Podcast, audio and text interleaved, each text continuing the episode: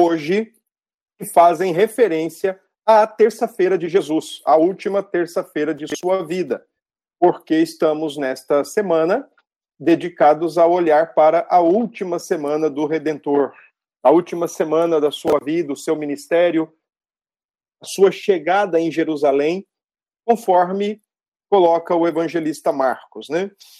Uh, foi uma semana intensa, uma semana agitada, nós vimos ontem que no domingo o Senhor entra em Jerusalém e, por causa das percepções diferentes, ele é recebido como um rei político, embora ele chegue à cidade com todos os indícios de que é um rei de paz e um conquistador bem diferente daquele que a multidão estava aclamando, e é óbvio que os discípulos também tinham uma outra percepção, afinal de contas, Marcos 10 diz que depois do terceiro anúncio da sua morte, os discípulos já estão meio receosos e assustados com o que poderá lhes acontecer. Também isso aconteceu no domingo.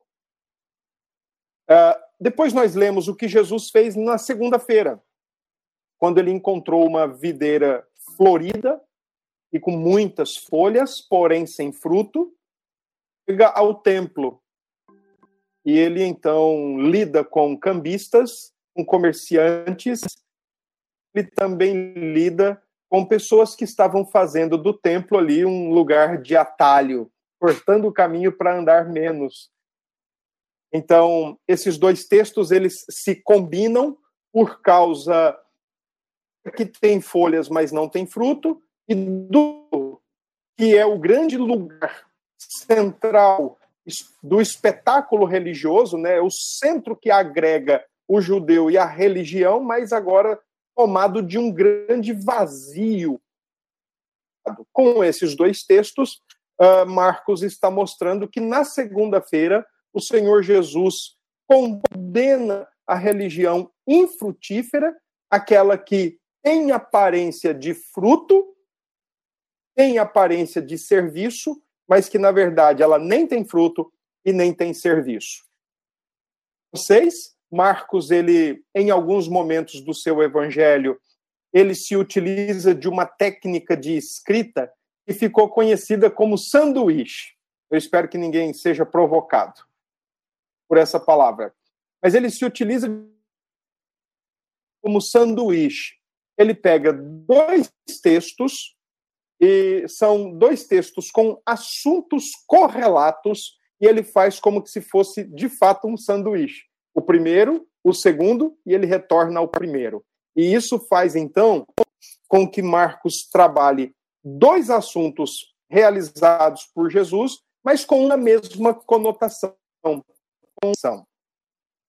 E agora, com o texto que nós vamos ler, já nos, já nos diz logo de cara, versículo 20, que é pela manhã que eles passam e então eles conseguem ver a figueira que havia sido amaldiçoada. Ela se secou desde a raiz até a sua última folhinha, até o seu último galho.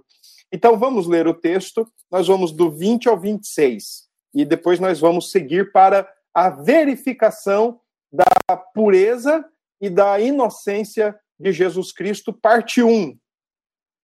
2 é no julgamento judeu e a parte 3 é no julgamento romano. Já já eu explico isso. Versículo 20 diz assim: Passando eles pela manhã, figueira secara desde a raiz. Então, Pedro, lembrando-se, falou: Mestre, eis que a figueira que amaldiçoaste secou. Tende fé em Deus, porque em verdade vos afirmo a este monte, ergue-te e lança-te no mar, e não duvidar no seu coração, mas crer que se fará o que diz, assim será com ele. Por isso vos digo que tudo quanto em oração pedirdes, recebestes, e será assim convosco. Orando, se tendes alguma coisa contra alguém, perdoai, para que o vosso Pai Celestial vos perdoe as vossas ofensas. Mas se não perdoardes, também vosso Pai Celestial não vos perdoará as vossas ofensas. Bom, Como nós podemos ver, o texto então já nos informa logo de cara que isso se deu na manhã de terça-feira. Domingo, entrada triunfal. Segunda, a maldição sobre a figueira e a expulsão dos cambistas e comerciantes do templo. Depois, Jesus é dito que eles saem da cidade, no versículo 19, e quando eles saem da cidade, então eles retornam a Betânia, e como já explicado ontem, é o lugar de apoio, né? É a casa de apoio onde Jesus escolhe para ficar. Ele não fica na cidade de Jerusalém durante a noite, apenas durante o dia.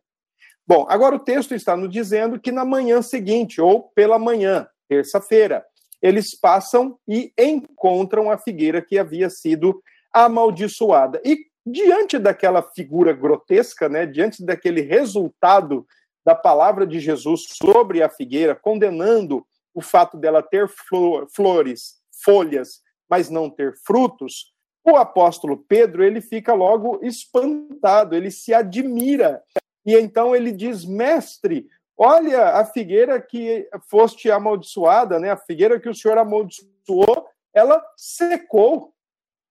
Espanto, Pedro revela admiração diante daquilo que ele viu na segunda-feira e agora no dia seguinte, imediato, ele está vendo o resultado. Ah, é que Jesus aproveita desse momento para ensinar sobre a importância da fé, independente do seu tamanho, mesmo porque a fé não é algo que dá para nós quantificarmos. A fé não é algo que dá para você dizer se você tem muito ou você tem pouca. A grande questão da fé é ou você crê ou você não crê. E quando Jesus usa a expressão, uh, quando ele fala no versículo 23, uh, eh, se alguém tiver é, se alguém disser a este monte, lança-te ao mar e tudo mais, eu vou explicar isso daí. Mas em outro texto do Evangelho, o Senhor, nesta mesma ocasião, ele diz que se tiver fé do tamanho de um grão de mostarda. Ora, será que Jesus está dizendo que a fé ela é tem a possibilidade de ser mensurada do tipo grão de mostarda a um elefante de fé? grão de mostarda é quase que minúsculo. É, e um elefante, a gente sabe que ele é toneladas de peso, né? ele tem toneladas. Não. O Senhor não está querendo dizer que a fé pode ser quantificada. Mas o que o Senhor está querendo ensinar é que a fé ou é ou não é, ou acredita ou não acredita. E aí, nesse caso, é.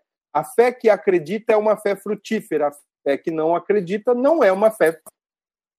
Então, por fé somos frutíferos, mas também por falta de fé somos infrutíferos. A resposta está aí. E é interessante que o Senhor usa uma expressão rabínica daquela época, que todos os rabinos praticamente usavam, bem como líderes religiosos o também usavam na época de Jesus, que é essa expressão que está no versículo uh, 23: ergue-te e lança-te ao mar.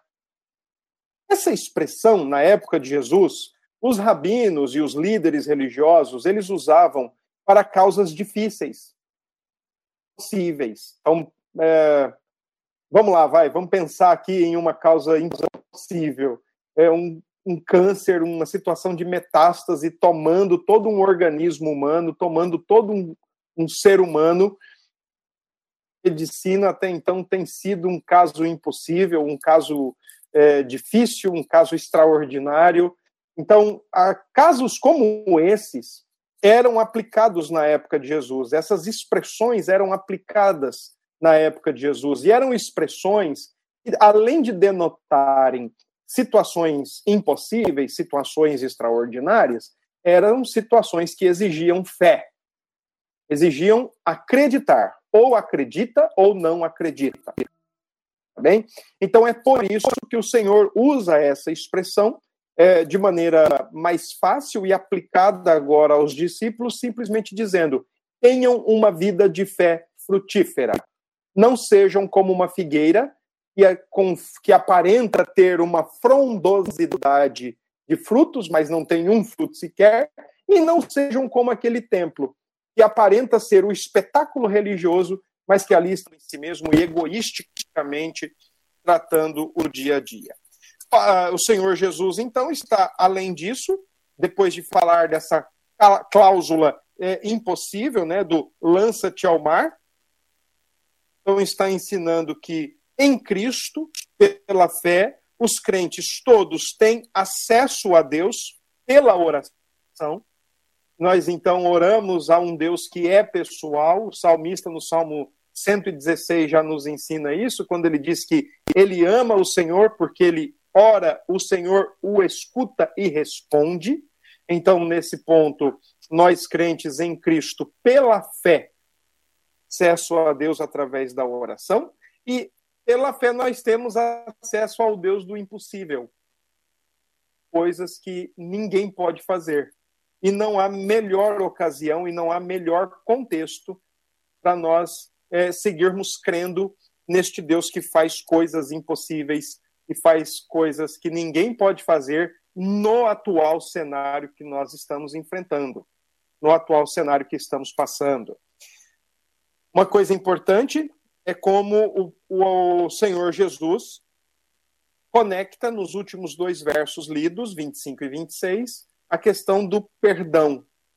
Perdoados para perdoar, perdoados para não reter perdão de ninguém.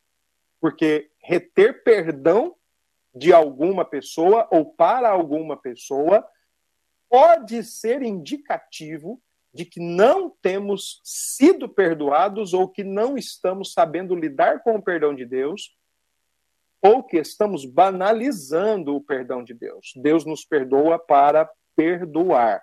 Deus nos perdoa de uma dívida eterna, impagável, para perdoarmos qualquer dívida temporária pagável à luz da nossa dívida. Bem, então é importante nós salientarmos que o versículo 25, quando tiver, estiverdes orando e se tendes alguma coisa contra alguém, perdoai, porque fomos perdoados para isso. Mas se vocês não perdoarem, também o vosso Pai não perdoará as vossas ofensas. É sinônimo de que talvez não tenhamos sido perdoados ou que estamos banalizando o perdão. E vamos ser tratados de acordo com essa banalização do perdão de Deus. Tá? Aliás, aliás, deixe-me colocar uma coisa para vocês. Uh, tem uma coisa mais difícil na vida cristã do que perdoar? Tenha pela fé. Se você lembrar do que está escrito em Lucas 17, quando o Senhor diz assim aos seus discípulos: Se o teu inimigo vier contigo durante o dia e falar sete vezes de perdão para você, perdoa todas as vezes. Porque a resposta dos discípulos é: Senhor, aumenta-nos a fé. Porque é de fato pela fé. Liberar perdão é pela fé. Agora, acesso a Deus para viver por fé, acesso a Deus através da oração, acesso ao Deus do impossível, tem de nos fazer ter uma vida de perdoadores, desemboca nessa vida de perdoadores. Ok? Bom, é, eu vou pedir a vocês, como ontem, anotem perguntas, comentários para o final, tá certo? E a gente faz questão de tentar responder e, e ajudar no final, ok? Então vamos lá. Agora, a partir do capítulo 11, verso 27, o Senhor Jesus e os apóstolos já estão em Jerusalém.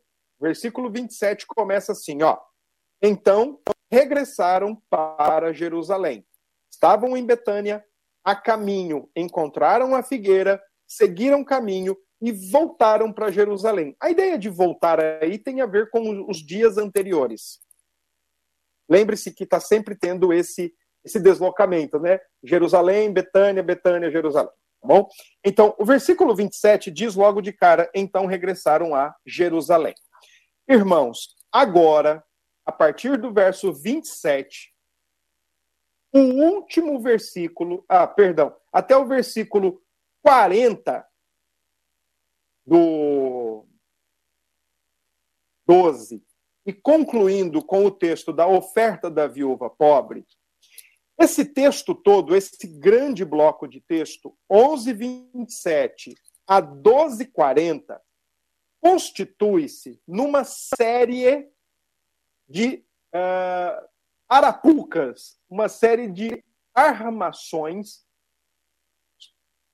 O Senhor agora vai entrar em questões com os religiosos e com os políticos do seu tempo, com as classes religiosas. Ele vai debater com escriba, ele vai debater com fariseu, ele vai debater com saduceu, todos esses eram grupos religiosos, tá?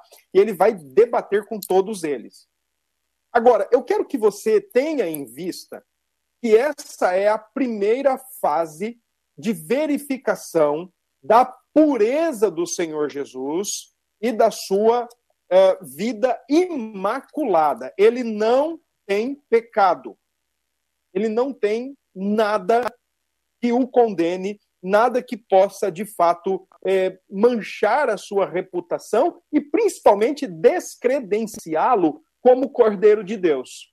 Eu quero trazer à sua memória o que a gente viu ontem, Êxodo capítulo 12, versículo 1 a versículo 7. Lembrem-se que naquele texto é dada as orientações iniciais para a Páscoa. Grande usaria um cordeiro, mas uma família pequena reuniria com outra família pequena e também usaria um cordeiro. No dia 10 do mês, faltando quatro dias para a Páscoa, no dia 10 a família tinha que já ter esse cordeiro na sua casa. E ao longo de quatro dias, essa família tinha que avaliar, verificar, conviver com aquele animal, a fim de ver se nele tinha um mínimo defeito que impedisse de ser sacrificado e o seu sangue colhido e passado nos umbrais das portas. Tinha que ser um cordeiro de um ano, tinha que ser um cordeiro macho, sem defeito, sem nenhum defeito, sem nenhum defeito. E por quatro dias a família do Antigo Testamento, ela então observaria se esse cordeiro tinha ou não algum defeito. O dia da Páscoa, a própria família teria que matar aquele animal e comer aquele animal. Uh, eu me lembro de quando eu era mais novo, faz tempo, não tanto, mas faz um tempinho. Então, uh, nós tínhamos criação de galinha em casa.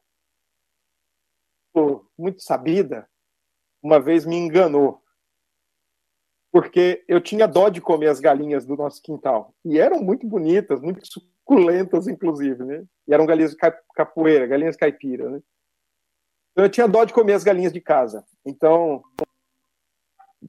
na panela, eu falava, mãe, essa galinha foi comprada ou foi matada aqui em casa? E minha mãe falava, não, comprada, seu pai comprou fora. E aí, então, era verdade. Resolveu matar uma galinha e fazer a galinha e, e me enganou. Disse que foi comprada. Quando eu comi a galinha, eu falei, mãe, onde, onde foi que você comeu, comprou dessa? Porque essa tá muito mais gostosa que as outras. Ela falou, essa foi do nosso quintal. Falei, mãe, você tá brincando? E eu quis começar a chorar. Ela falou, não precisa chorar, porque é para isso mesmo que a gente tem esses, esses bichos aí, essa galinha, né? Agora, eu fico imaginando a grande diferença, né? Por exemplo, da gente matar uma galinha cordeirinho de um ano. Quem já viu um filhotinho de cordeiro, como tem o hábito de chamar, né? Um burreguinho. Quem já viu um bichinho desse Olha, se apaixona à primeira vista. Imagine você vivendo quatro dias vivo, não é um, um, não é um ser humano, é um ser vivo, mas não é um ser humano. Mas não há como nós não nos apegarmos. Nós nos apegamos à criatura. Exercemos nesse papel a vice-gerência, né? a criatura que cuida da criatura, a criatura maior que cuida da criatura inferior. E aí, com quatro dias depois daquele bichinho sendo tratado, acolhido dentro de casa, que já virou quase um animal de estimação, agora a gente tem que passar a faca no pescoço dele, tá nas portas. Era isso que tinha que ser feito na Páscoa. Há uma tese que, primeiro, tinha que ter o apego, para então depois ter o lamento. Isso está envolvido na vida de Jesus. Todos aqueles que estão com Cristo se apegam a Ele, crucificado, há o lamento, mas quando ele é ressurreto, há a felicidade ou há a festividade. Bom, por que, que eu disse para vocês que agora, do 11:27 até o final do 12, é o primeiro período de verificação? Porque agora vai ser o primeiro momento em que vão dar um jeito de matar Jesus. Eles querem acabar com a vida de Jesus, porque afinal de contas, Jesus representa para eles ameaça. No campo uh, político, como no campo religioso. Né? Uh, as discussões foram com os fariseus, com os principais sacerdotes e anciãos, com os escribas, com os saduceus e até com os herodianos, que eram os da classe. Todos querem dar um fim na vida de Jesus. Abra sua Bíblia em Marcos 3 e você vai ver comigo é, que desde o Evangelho, e aí pressupõe-se que desde o início do ministério de Jesus, como Marcos é um evangelho mais rápido, então ele não está muito preocupado com a cronologia, mas a ideia é que desde o início do seu evangelho já tem gente querendo tirar sua vida. Então, Marcos capítulo 3, versículo 6, olha o que diz: depois que Jesus cura um homem da mão ressequida, olha o que diz o verso 6: retirando-se os fariseus, conspiravam logo com os herodianos contra ele, como lhe tirariam a vida. Acabariam com a sua existência, afinal de contas, ele está representando uma ameaça, ele está representando um problema para os seus interesses, fossem interesses religiosos, fossem interesses políticos. No versículo 18 do capítulo 11, se você puder voltar lá, os principais sacerdotes e escribas ouviam estas coisas é o que Jesus estava fazendo no templo, expulsando cambistas e tal, ouviam estas coisas e procuravam um modo de lhe tirar a vida. Pare e pense comigo.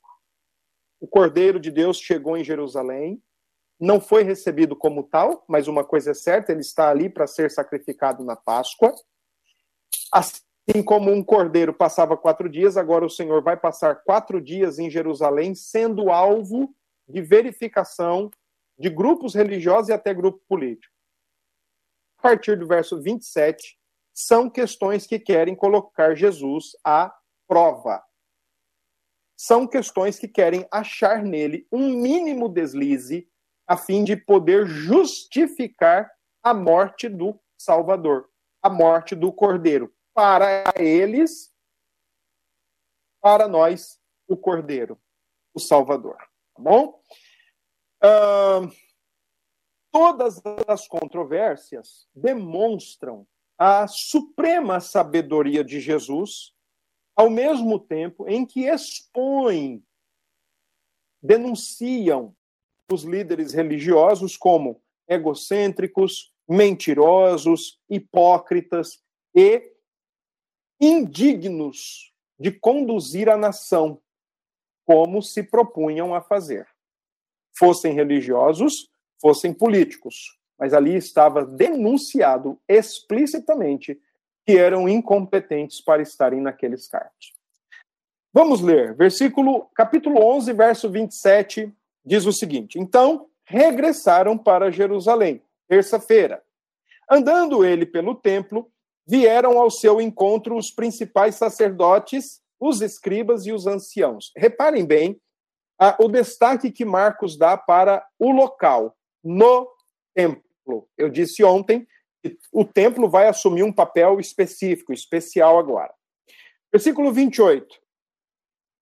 Ah, quem está vendo Jesus, quem está indo a Jesus são os principais sacerdotes, os escribas e os anciãos. Anciãos aqui trazia, traz a ideia dos supervisores, não são necessariamente sacerdotes, mas que ajudavam de alguma forma a supervisionar os trabalhos religiosos. Os escribas são aqueles que trabalhavam diretamente com o Antigo Testamento, e os sacerdotes, aqueles que oficiavam no templo, aqueles que faziam o papel que desde o Antigo Testamento havia sido estabelecido na questão de sacrifícios, ofertas e por aí vai, intercessão e por aí vai. Ah, e não só isso, mas também de ensinar o povo a vontade de Deus. mediadores entre Deus e os homens, entre os homens e Deus. Esses estão indo ao encontro de Jesus. Versículo 28, lhe perguntaram: Com que autoridade fazes estas coisas? A pergunta aqui é a pergunta aqui é bem arrogante, não sabe? A pergunta aqui seria mais ou menos assim: Ei, quem que você pensa que você é? Quem você acredita ser? Quem que te falou que você é alguma coisa para você chegar aqui no nosso templo, chutar os cambistas, expulsar os comerciantes e ainda impedir o povo de fazer atalho na região do templo? Quem você pensa que é, seu arrogante? Essa a conotação da pergunta com que autoridades fazes estas coisas? Mesmo que houvesse a perspectiva do. Mesmo que houvesse a expectativa messiânica, é, não é essa a questão que está em voga aqui. Um Messias com esse papel. Esperavam um Messias com um outro papel. Tá? E eles acreditavam que somente um sacerdote ou um profeta ou o próprio Messias poderia fazer no templo o que foi feito. Só que eles não estão vendo em Jesus nem um sacerdote, nem um profeta, e muito menos ainda, claro, o próprio Messias. Então eles estão dizendo: quem você pensa que é seu arrogante para fazer o que está fazendo no templo? A perspectiva, a expectativa messiânica empatava-os, né? era um obstáculo às suas vistas, aos seus corações. Não conseguiam ver nele, Afinal de contas, ele era tratado com incredulidade pela própria família. João 7 diz que nem os irmãos de Jesus criam em Jesus, né? Então, além da expectativa messiânica distorcida e a dureza do coração, eles estão para o Filho de Deus perguntando quem você pensa que é, né? Seu soberbo, seu prepotente, mais ou menos assim. A pergunta deles é óbvia. Eles querem um motivo para Jesus. Eles querem que Jesus diga quem ele pensa que é, porque dependendo do que ele disser, vai ser uma blasfêmia para os judeus ou vai ser mal visto por Roma. Era assim, eu sou declaradamente, se ele disser, eu sou o Messias, isso seria, para o judeu, seria mal interpretado, seria impensável. Eu posso dar uma dica para vocês, a gente pode estudar isso numa outra ocasião, mas Marcos tem uma característica importante que é o silêncio messiânico. Jesus cura alguma pessoa, Jesus liberta alguma pessoa endemoniada, ele diz: Ó, não conte para ninguém. Ó, fique quieto. Até mesmo Pedro, quando diz, ó, tu és o Cristo, filho do Deus vivo, Jesus fala para ele, ó, não conte para ninguém. Fique quietinho, não abra a boca, não fale isso para ninguém. Então, no Evangelho de Marcos, Jesus pede silêncio. E agora não é ele quem vai dizer quem ele é. Mas estão tramando para tirar a vida, e se ele disser que é o Messias ou o rei de Israel, para Roma isso vai ser um problema, é só você lembrar que em Mateus, logo, na, logo recém-nascido, Jesus já tem que é, ser protegido, tem que fugir para o Egito, porque Herodes sabe que está nascendo um rei. Isso para ele é impensável, ele não quer que isso atrapalhe o seu problema, nem a sua. Nem atrapalhe seu trono e nem sua, sua relação com Roma. E se Jesus disser eu sou o Messias, ele estaria Deus blasfemando. Mas se ele disser eu sou o rei de Israel, aos olhos de Roma ele estaria criando um problema. Então ele estaria criando uma situação de própria morte. Então Jesus, com uma pergunta extremamente poderosa, rebate uma pergunta maliciosa. Era prática do judeu responder uma pergunta fazendo outra. Prática do judeu responder uma pergunta fazendo outra. Se você lembrar, por exemplo, em Mateus é, 22, o escriba pergunta para Jesus: Mestre, mandamento. E aí ele fala: Deixa eu ver você. Como você interpreta? Percebe que Jesus está respondendo com uma pergunta? Aqui, ó, eu vos farei uma pergunta. respondei-me, e eu vos direi com que autoridade faço estas coisas. E aí ele faz então a pergunta. Com uma pergunta, ele responde a pergunta. Porque há uma dureza, há uma indisposição na classe religiosa, na liderança religiosa, em reconhecer quem é Jesus. Agora, então, o que, que o Senhor Jesus faz? Ele faz uma jogada de sinuca com os seus interlocutores. Uh, em sua contra-pergunta, Jesus coloca os sacerdotes, os escribas e os anciãos numa sinuca de bico. Porque ele pergunta o seguinte: João, era dos céus ou era dos homens? Por que, que esta é uma sinuca é, de bico? Muito simples. Porque se eles reconhecem que João está fazendo algo oriundo do céu, eles têm que reconhecer Jesus. Mas se eles negam João, então eles entrariam em sérios problemas com a população, porque a população de Israel tinha João em alta estima. Agora eles estão assim, ó, e agora? E agora, José? Ai, responde aí tu. Não, responda você, e agora? O que, que a gente responde? E sabe o que eu gosto? É dessa, dessa expressão que está no versículo 32. Dissermos, é, versículo 31 eles discorriam entre si. Eu adoro essa expressão, porque é como se dissessem assim, ó, eles confabularam. Eles pensaram rapidamente e pararam para pensar nos problemas e nas consequências negativas de uma resposta. Coisa do céu ou João faz coisa da terra. Então eles pararam para calcular tudo muito rapidinho e, e aí eles ficam preocupados em quem agradar a Jesus ou a multidão. E agora, a gente responde para Jesus que as coisas que João fazia era do céu e tem que encarar uma multidão violenta a partir, a, até mesmo a ponto de dizer que o que Jesus faz, ou a gente agrada a multidão e rejeita a Cristo. Eles estão numa sinuca, eles estão num, num, numa dificuldade aqui, né? É, porque tem a mesma. Uh, será que João tem a mesma autoridade divina que Jesus? Então vem o versículo 33. Eles mentem no versículo 33. Depois que eles fazem todos os cálculos, então eles mentem e eles dizem: não sabemos.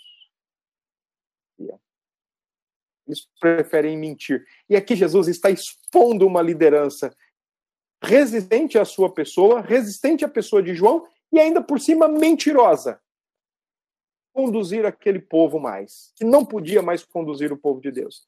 Então Jesus diz: Olha, então, uh, nem eu tampouco vos digo com que autoridade faço estas coisas. Então aqui está a primeira discussão, a primeira, o primeiro teste, a primeira forma do Senhor é, ser testado pelos seus algozes, pelos seus perseguidores. Tá bom? Em seguida, vem uma parábola. Nós vamos pular essa parábola, depois nós podemos voltar para ela. Vamos agora para a segunda para a segunda discussão de Jesus com os seus interlocutores. De verso 13 a 17, a questão do tributo. Primeira discussão, a questão da autoridade de Jesus. Quem você pensa que é, seu arrogante, para fazer o que está fazendo no templo? Eu respondo se vocês me responderem. O batismo de João, tá bom? Vem o capítulo 12 de Marcos, versículo 13 até o verso 17, quando diz: Enviaram-lhe alguns dos fariseus e dos herodianos. Presta atenção nessa turma aqui, ó. Fariseus, os separados, grupo de quase 6.400 membros, grupo que colocava sobre o povo de Israel pesos atrás de pesos, pesos em cima de pesos, minúcias religiosas, destacava por suas belas vestes, comportamentos, boas obras enfeitadas, bondade teatral. E os herodianos, que eram a classe política, eram os apoiadores dos Herodes, do Herodes pai e dos Herodes filhos. Eram a classe babona de Roma. Eu disse para vocês ontem que fariseus e herodianos se odiavam. Eles se, não se suportavam de forma nenhuma. Mas desde o capítulo 3, agora eles estão juntos porque querem matar Jesus. E agora eles vão entrar em uma questão. Enviaram-lhe alguns dos fariseus e herodianos. Conhecem em alguma palavra. Adoro quando o evangelista faz isso. Estão indo para testá-lo. Estão indo para, de fato, encontrar nele é, algum problema, algum pecado, alguma falha. Tá bom? A controvérsia agora é de ordem político-religiosa. Chegando, disseram-lhe, mestre, sabemos que és verdadeiro. Com quem quer que seja, porque não olhas a aparência dos homens, antes, segundo a verdade, ensina Deus. É lícito pagar tributo a César ou não? Devemos ou não devemos pagar? Jesus percebendo-lhes a hipocrisia, irmãos, aqui a palavra hipocrisia é percebendo a teatralidade, percebendo que eles estão ali encenando aquele discurso, porque o objetivo deles está no versículo 13, apanhá-los em apanhá-lo em alguma palavra. Ah, respondeu: Por que me experimentais? Em outras palavras, né? Por que, que vocês estão querendo me colocar à prova? Ver em mim se há alguma, algum motivo de é, é, sentença condenatória. Um denário para que eu o veja. E eles lhe o trouxeram. Perguntou-lhes: De quem é esta efígie e inscrição? César. Disse-lhe então Jesus: Dai a César o que é de César e a Deus o que é de Deus. Bom, bora lá. Rapidamente, deixa eu explicar essa segunda controvérsia. Controvérsia de ordem político-religiosa. Como eu já disse, os herodianos formavam a classe política, apoiadores de Herodes, e eram a favor de Roma e de toda a manutenção do, do império sobre os judeus outro lado, era um grupo religioso, eram anti-império romano, mas aguardavam um Messias davídico. Os zelotes, por exemplo, aguardavam um Messias briguento, violento, inclusive, que faria uso de arma. Os fariseus aguardavam um Messias davídico, da linhagem de Davi, para ascender ao trono no lugar, inclusive, dos Herodes e do próprio Império Romano. Libertação total. Só que agora os dois grupos diametralmente opostos estão juntos para testar Jesus.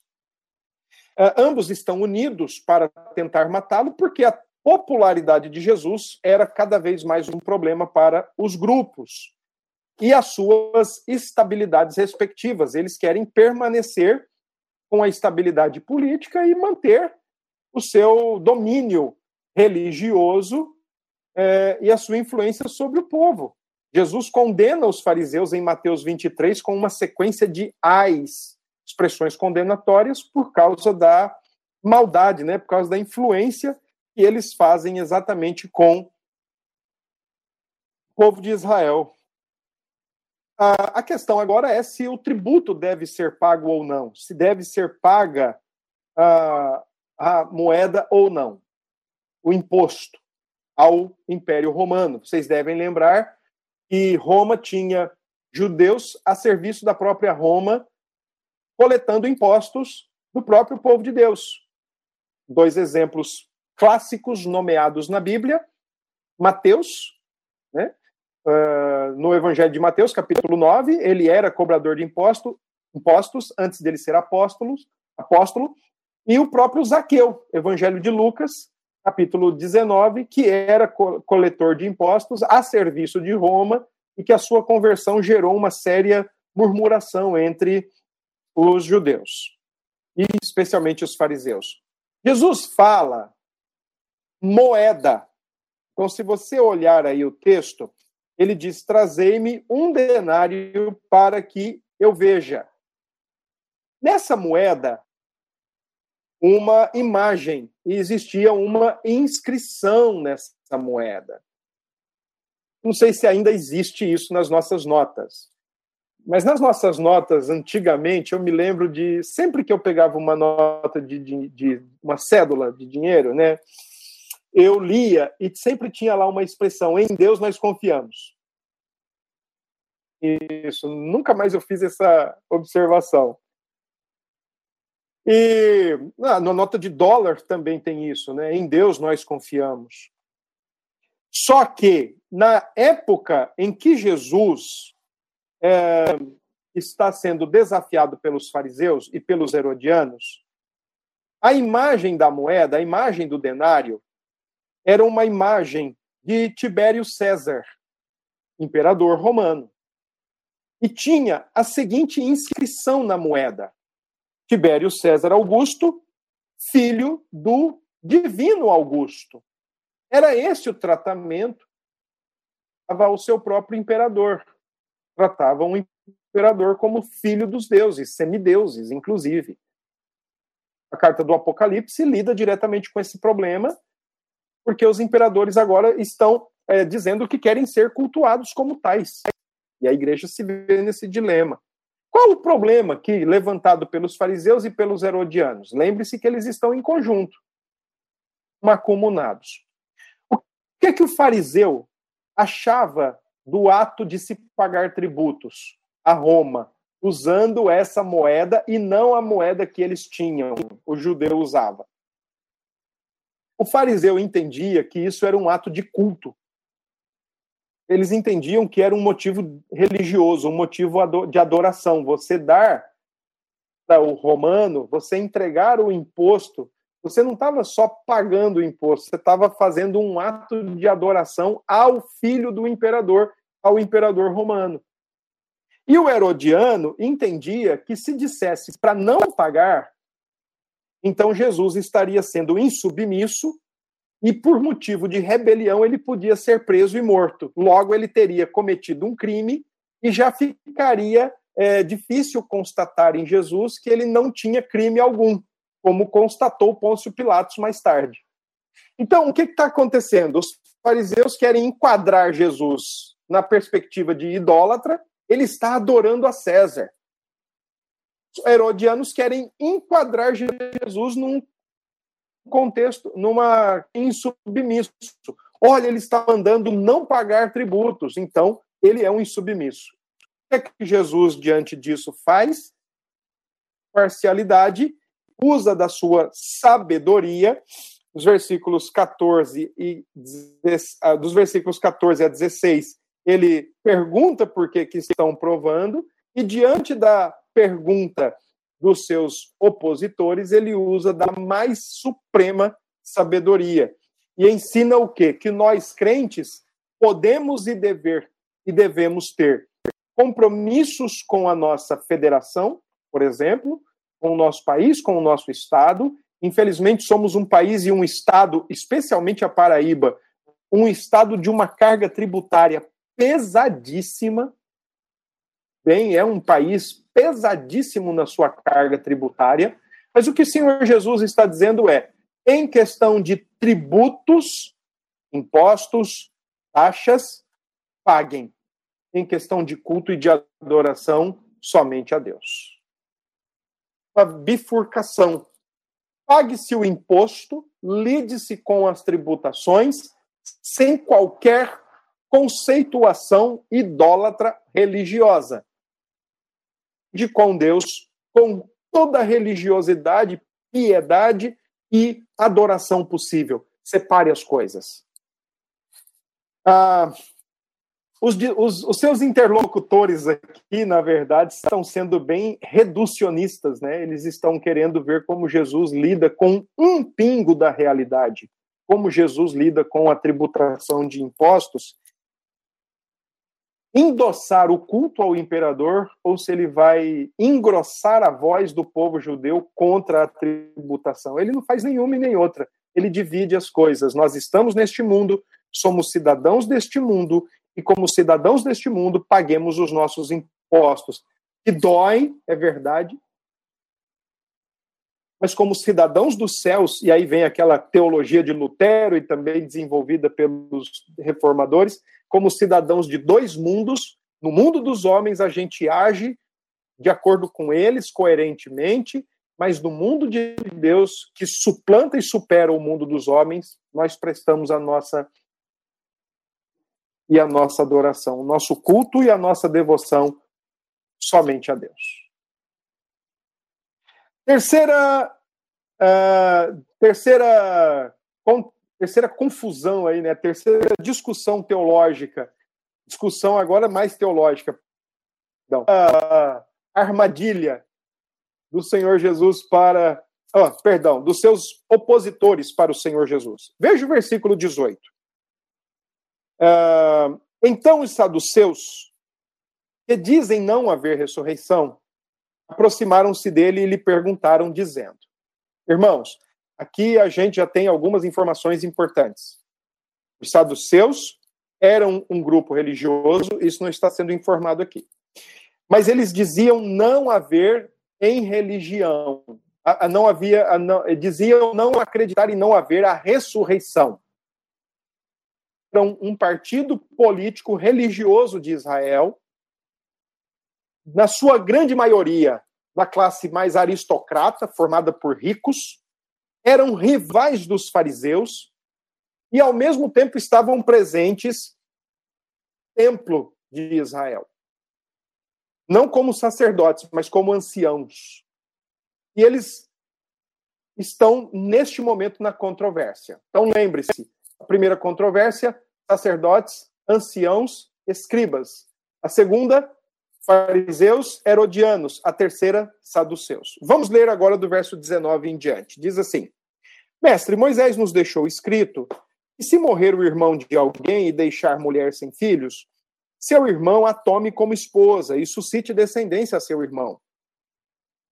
Sete irmãos, o primeiro casou e morreu sem deixar descendência. O segundo desposou a viúva e morreu, também sem deixar descendência e o terceiro da mesma forma. E assim, os sete não deixaram descendência. Por fim, depois de todos, morreu também a mulher.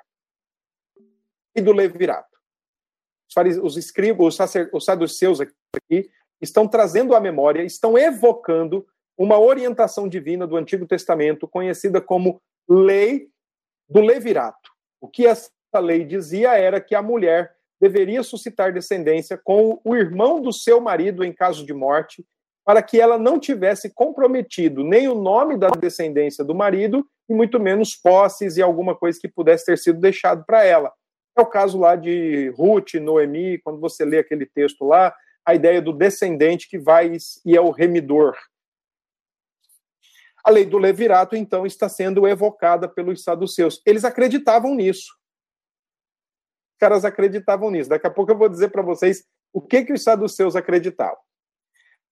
Versículo 24. Respondeu-lhe Jesus: Em o vosso erro de não conhecerdes as Escrituras e nem o poder de Deus? Já enfia o dedo na ferida e diz: Ó, oh, vocês estão falando besteira porque vocês não conhecem a Escritura e muito menos o poder de Deus. Pois quando ressuscitarem de entre os mortos, nem casarão e nem se darão em casamento, porém são como os anjos no céu.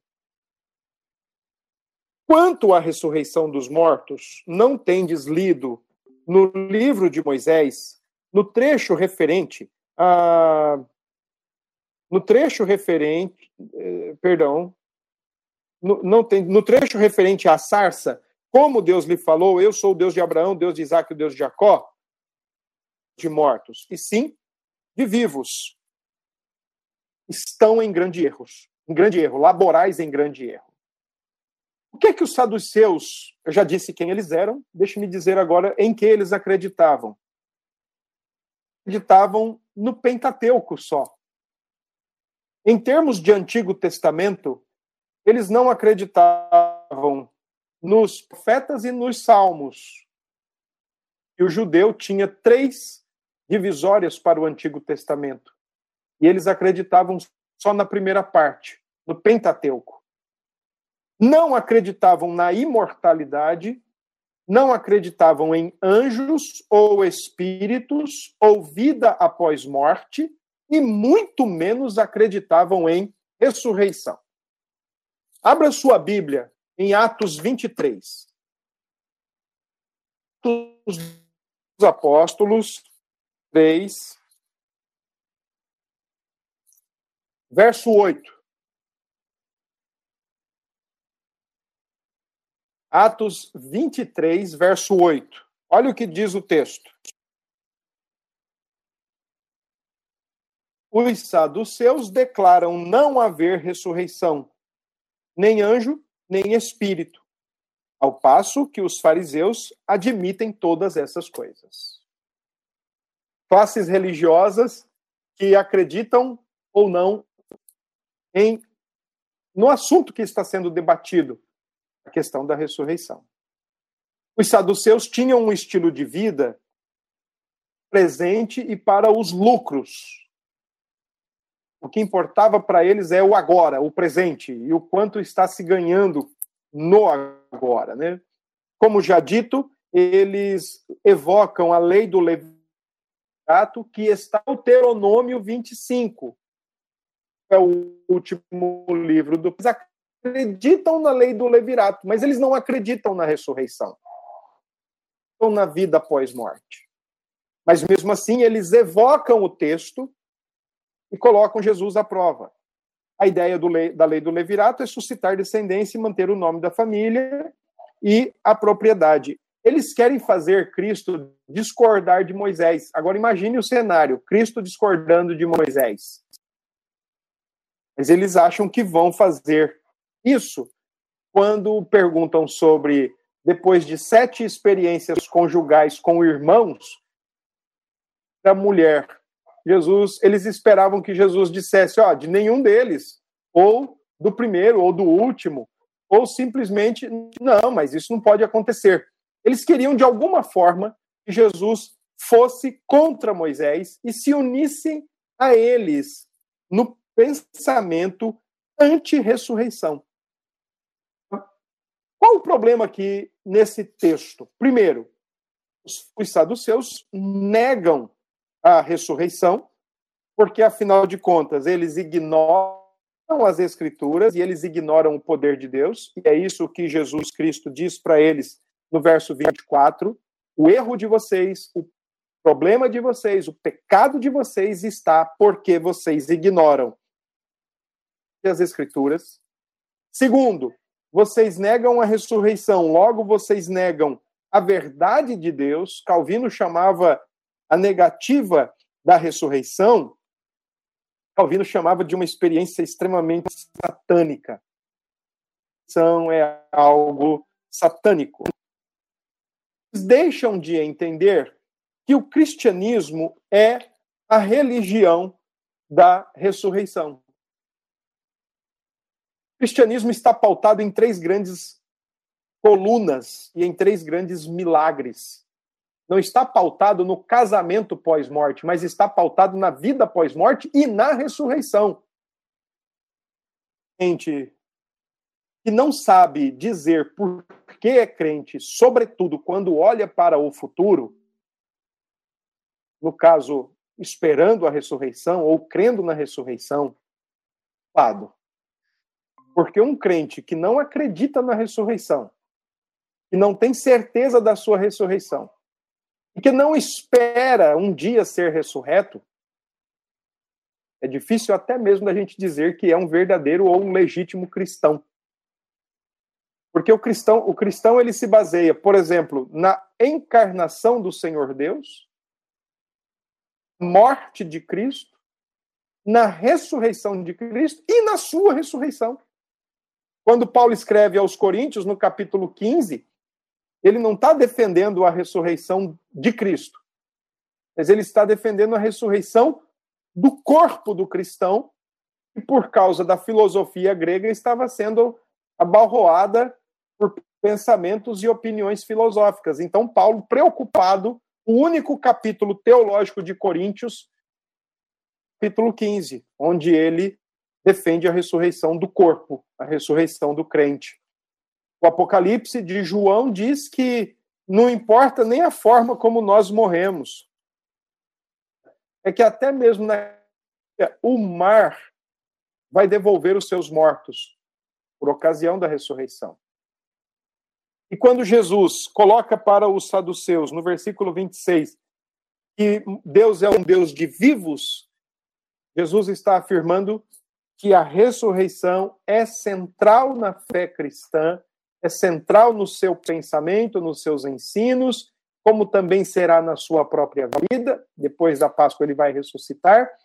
E não crer na ressurreição é ignorar a Deus, é ignorar a verdade de Deus e é comportar-se até mesmo de forma ou satânica, como dizia Calvino, né? Bom, espero que ninguém me pergunte depois se vai ter casamento no céu ou não. Mas a minha impressão, de acordo com o texto, é que o que o Senhor Jesus está colocando é que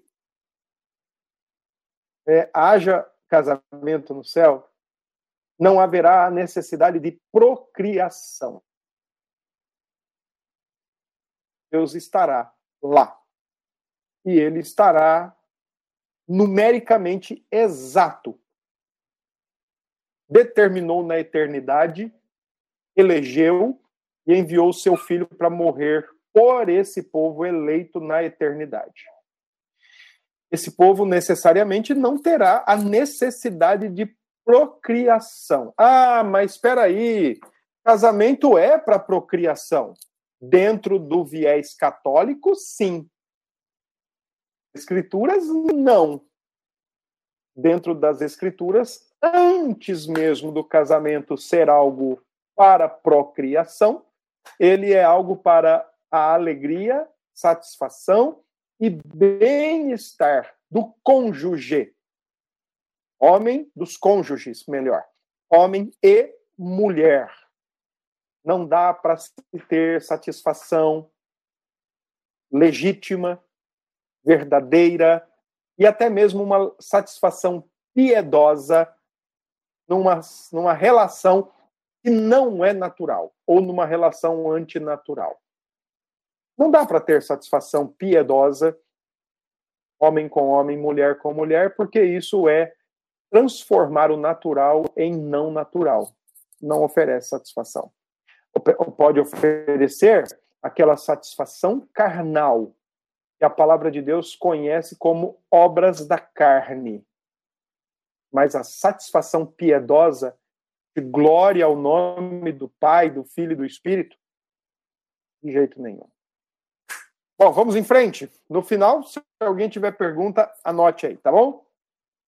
28 a 34, nós chegamos aí então na quarta controvérsia, a quarta é, discussão. Qual é o grande mandamento? Então vamos lá. Chegando um dos escribas. Pronto. Agora aqui nós já somos informados de quem é que vai discutir com Jesus, quem é que vai entrar em querela com Jesus. Tendo ouvido a discussão entre eles, essa discussão entre eles é a dos, dos saduceus, a discussão teológica, saduceus.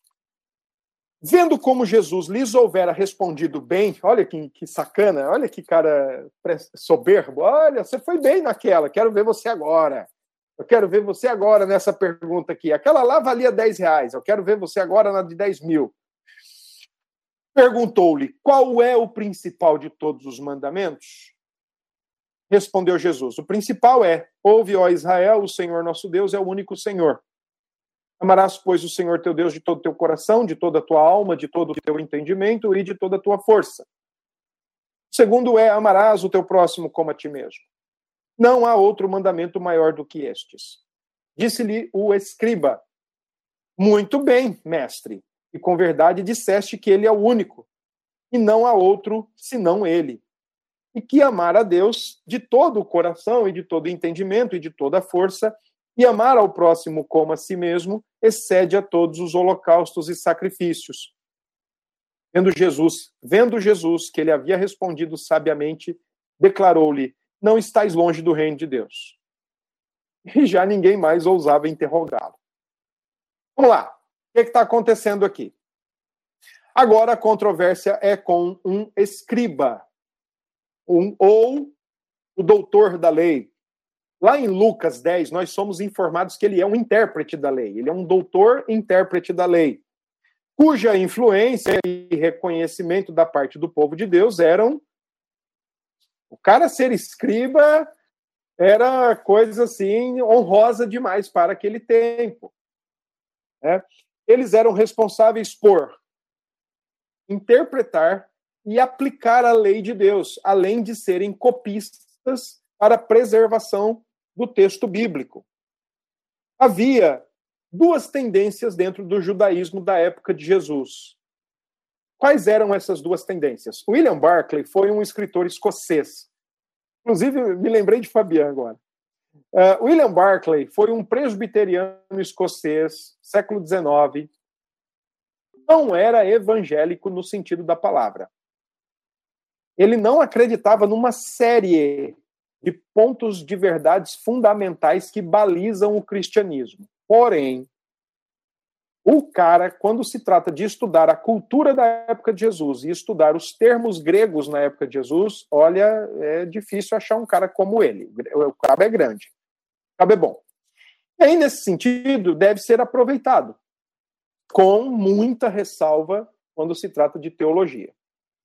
Então, ele, no seu comentário do, de Marcos, ele apresenta duas tendências do judaísmo da época de Jesus. Por exemplo, a primeira tendência que ele apresenta era a ideia de expandir a lei contáveis e ilimitadas regras. Os rabinos tinham determinado que nas letras dos Dez Mandamentos havia 613 mandamentos. É. Os Dez Mandamentos em hebraico e contar as letras, você vai ter 613 letras. Você vai ter 613 letras. Os rabinos, ao longo do tempo, eles ensinaram que em cada uma dessas letras, isso, só pode ser obra do cão. Uh, em cada uma dessas letras tinha uma lei específica de um escriba, na cabeça de um rabino, não eram somente dez mandamentos. Além dos dez mandamentos, eram 613 mandamentos. Aí, 623 mandamentos. E os rabinos, que não tinham muito o que fazer, igual os filósofos na Grécia, ficavam se encontrando e falando: olha, qual é o grande mandamento? Tentavam resumir tudo isso num só. A maneira como eles entendiam os mandamentos era que uh, ah, 248 mandamentos desse grande montante eram afirmativos, faça. E 365 eram negativos. E eles eram divididos em pesados, os mais obrigatórios, e em leves, não tão obrigatórios, mas com certa um certo compromisso. Além disso, além dessa tendência de ampliar demais os mandamentos, eles tinham a tendência de concentrar num resumo, uma única declaração geral, o compêndio de tudo. Por exemplo, olha como o rabino Hillel fez isso. Não faça ao próximo o que você detesta. Esta é a lei toda. O resto é comentário. Aprenda Hillel fez essa, fez essa redução, fez esse resumo. O rabino Akiba propôs uma outra tradução, uma outra, um outro resumo. Amarás o teu próximo como a ti mesmo. Este é o maior princípio geral da lei. Por que, que eu trouxe esses dois exemplos para vocês? Para mostrar que, entre eles, a tendência de resumir a lei era horizontal. Era entre você e o seu próximo. e jamais entre você e Deus. É que esse texto que nós lemos, do escriba perguntando para Jesus qual é o grande mandamento, lá no Evangelho de Lucas, ele aparece como preparação para a parábola do bom samaritano, Lucas 10. Lá o, o intérprete pergunta qual é o grande mandamento, Jesus responde. E aí ele diz assim: Mas quem é o meu próximo? Quer pegar Jesus. Na mentalidade do judeu do primeiro século, o próximo ou era a família sanguínea ou o povo delimitado pela etnia. Jamais um estranho e, impensavelmente, um samaritano. Então, lá é cheio de pegadinha, como aqui também é. Tá bom? Jesus responde para o escriba. Ele responde com o Antigo Testamento e com a lei. Quando ele diz que o maior mandamento é amar a Deus e o maior mandamento é amar o próximo, ele está recorrendo a Deuteronômio capítulo 6, verso 4 e 5, que é o Shema, Deus é o único, então ame ele de todo o seu coração, entendimento, força e alma, e ensine isso para o teu filho sentado, andando, inculque isso na cabeça, amarre na sua fronte, na testa, amarre na sua mão direita, para que ele aprenda que Deus. Levítico 19, 18, para ensinar quem é o, qual é o segundo grande mandamento, o amor ao próximo. O que é que Jesus, então, está querendo dizer com isso? É, ele está quebrando aquela grande ampliação dos 613 mandamentos, ele está sendo bíblico para dar uma resposta bíblica e não rabínica, ele está quebrando com a tradição, com a ampliação, com a tendência de aumentar mandamentos, e, ao mesmo tempo, ele está ineditamente associando os dois mandamentos, amar a Deus, amar o próximo, enquanto os rabinos só pensavam no próximo coração da lei é o amor. Temos estudado isso nas quartas-feiras. O coração da lei, os mandamentos, o núcleo dos dez mandamentos é você amar a Deus, os quatro primeiros, e é você amar o próximo, os quatro segundos mandamentos. Diante dessa resposta, Jesus então convida o escriba a aceitar Jesus. É uma brincadeira, tá bom? Ele está dizendo assim: você é quase crente, hein? Você está pertinho do reino, mas ó, não está no reino. Não adianta estar tá perto. Ou você está dentro ou você não está. É igual a, a, a parábola da videira. É, quem está em mim, quem está em mim e produz fruto é limpo para produzir mais, mas quem está em mim e não produz fruto não produz. É cortado e lançado fora. Judas. Judas estava perto de Cristo, mas nunca esteve em Cristo. Esse escriba está perto do reino, mas não está no reino. É isso que o texto está, é isso que o texto nos ensina. A despeito dele conhecer as questões morais e as questões litúrgicas, não lhe garante a, é, no reino de Deus. Pelo contrário, Jesus elogia, mas diz: ó, você não está longe do reino. É, Para o, o, o jovem rico, Jesus diz: então só te falta uma coisa é outro também que não está no reino. Está perto, mas não está no reino. E aqui, então, é enfatizado por Jesus que ele deveria se converter, deveria aceitar Jesus, deveria amar a Deus e amar o próximo como a si mesmo. Só que para isso ele precisaria nascer de novo. Tá bom? E aí o texto encerra dizendo: ninguém mais ousava interrogá-lo conseguiu pegá-lo em nenhuma armadilha. Como é que agora vai continuar a discussão? Né? Não tem como. Mas aí, ensinando Cristo. Ora, o que é que o Senhor Jesus está fazendo? Ele está questionando o ensino dos escribas. Com que Jesus, o Messias, seria filho de Davi, mas não para descender da genealogia, e Romanos segundo filho de Deus. E aqui Jesus está confrontando agora o ensino dos rabinos. Espera aí, meus amigos, por que, que eles estão dizendo que o Messias é filho de Davi? Ou seja, tão somente filho de Davi? O próprio Davi falou pelo Espírito Santo.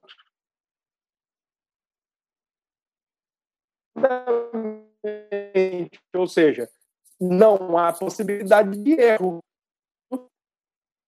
Disse o Senhor ao meu Senhor. E a ideia do texto é dois termos a Deus no Antigo Testamento, agora mesmo os dois termos apresentados no Salmo 10, verso 1, um olhando para o outro. Disse Elohim a Adonai: Senta-te à minha direita, até que eu ponha os teus inimigos debaixo dos teus pés. O mesmo Davi chama-lhe Senhor, filho. Olha que, que magistral a maneira como Jesus usa a Escritura para rebater uma teologia errada por aqueles que deveriam ensinar acertadamente, afinal de contas, eles eram leitores e tradutores eh, e copiadores do copistas, perdão, Testamento. Como é que Davi pode render culto àquele que é seu filho? Poxa, um rei não poderia fazer isso. Sendo isso, ele está fazendo não na perspectiva político-humana dos escribas, dos fariseus, dos saduceus, mas ele está fazendo isso na perspectiva pelo Espírito, reconhecendo que o Messias é filho de Yahvé Adonai, pai ao filho a minha. Então vem a palavra de censura, versículo 38 a 40, e ao ensinar dizia ele guaribas. Cuidado com esses que gostam de andar com vestes talares e raças. Nas sinagogas e dos primeiros lugares nos banquetes. Lembra que eu disse que os escribas eram tratados com grande deferência? Profissão deles em relação ao Antigo Testamento? Então agora Jesus está dizendo: cuidado com isso. É, verso 40, ele diz: os quais devoram as casas das viúvas e ficar fazem longas orações. Estes sofrerão juízo muito mais severo. Porque eram, eram é, conhecedores da lei, mas estavam indo aquém da lei de Deus. Foi o que Lutero disse em, na Reforma. Lutero disse que para os sacerdotes católicos haveria muito mais rigor da parte de Deus nas suas condenações porque quando um porteiro de um bordel ele abre a porta para que homens satisfaçam suas suas sensações prazerosas, há menos ignorância por, por parte desses em relação aos sacerdotes católicos, porque esses, com os erros e as heresias, abrem as portas do inferno para que muitos se percam. Para esses, Lutero disse: vai ter muito mais rigor o juízo de Deus do que para aqueles. Quanto mais luz, quanto mais iluminação, quanto mais revelação, quanto mais conhecimento, responsabilidade, maior o juízo, face a negligência ou o mau uso. E é isso que o Senhor está dizendo. Eles gostam da, de tudo que é bom, mas eles entram nas casas das viúvas, na época, as casas preferidas. Afinal de contas, eram pessoas com certas deficiências, limitações e necessidades, e que quando um, um escriba encontrava era um prato cheio para suas intenções secundárias. Tá bom? Então, até aqui são as, uh, as, as, confrontações, né, as armadilhas de Jesus e Jesus censurando agora os seus opositores, os seus interlocutores. E o capítulo 12 termina com uma forma de Jesus dizer como é a adoração é, cristã, a piedade genuína e a piedade humanista. Ele diz assim: assentado diante do gasofilácio, observava Jesus como o povo lançava ali o dinheiro. Ora, muitas quantias. Vindo, porém, uma viúva pobre depositou duas pequenas moedas correspondentes. Chamando os seus discípulos, disse-lhes: Em verdade vos digo que esta viúva pobre depositou no gasofilácio mais do que o fizeram todos os ofertantes, porque todos eles ofertaram. Ela, porém, de sua pobreza deu tudo quanto possuía, todo o seu sustento. Pástios eram caixas de ofertas que se localizavam no átrio, seja no átrio, fosse no átrio dos homens, fosse no átrio das mulheres. Então todo mundo tinha acesso ao gasofilácio. Ele não ficava dentro do templo, ficava nas partes externas, nas paredes. Então qualquer pessoa poderia chegar e depositar ali a sua oferta. Os escribas, ainda no contexto, a partir do verso 5, por que, que os escribas estão ensinando que Davi é o pai, é maior que o Messias? Cuidado com os escribas. Então, tendo ainda os escribas em mente, para os seus apóstolos, o seguinte: a, a espiritualidade dos escribas é uma espiritualidade humanista. É centrada neles, pensando neles, é deles para eles mesmos. Eles são os doutores da lei, mas a prática deles é a quem praticar. Enquanto a espiritualidade da viúva é a espiritualidade cristã, é a piedade genuína. Ela é uma viúva pobre, mas ela tem uma prática rica. Os escribas estão atrás de proeminência, eles querem mérito, eles querem destaque, eles estão atrás de deferência, eles querem, eles querem ser louvados, e eles estão atrás, sacrificam os outros interesses. Enquanto a viúva é um João ninguém, ninguém vai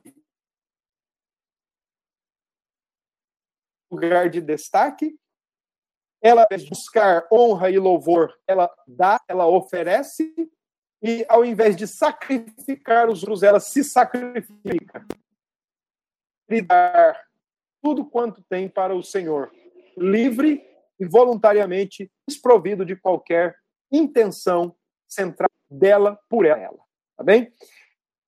Bom, eu não vou entrar no capítulo 13, que também aconteceu na terça-feira.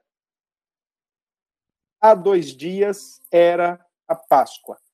Implica dizer que é a quarta-feira.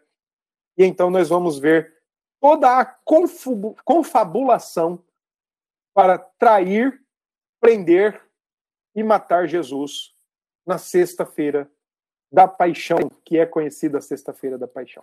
Tá bem, meus irmãos?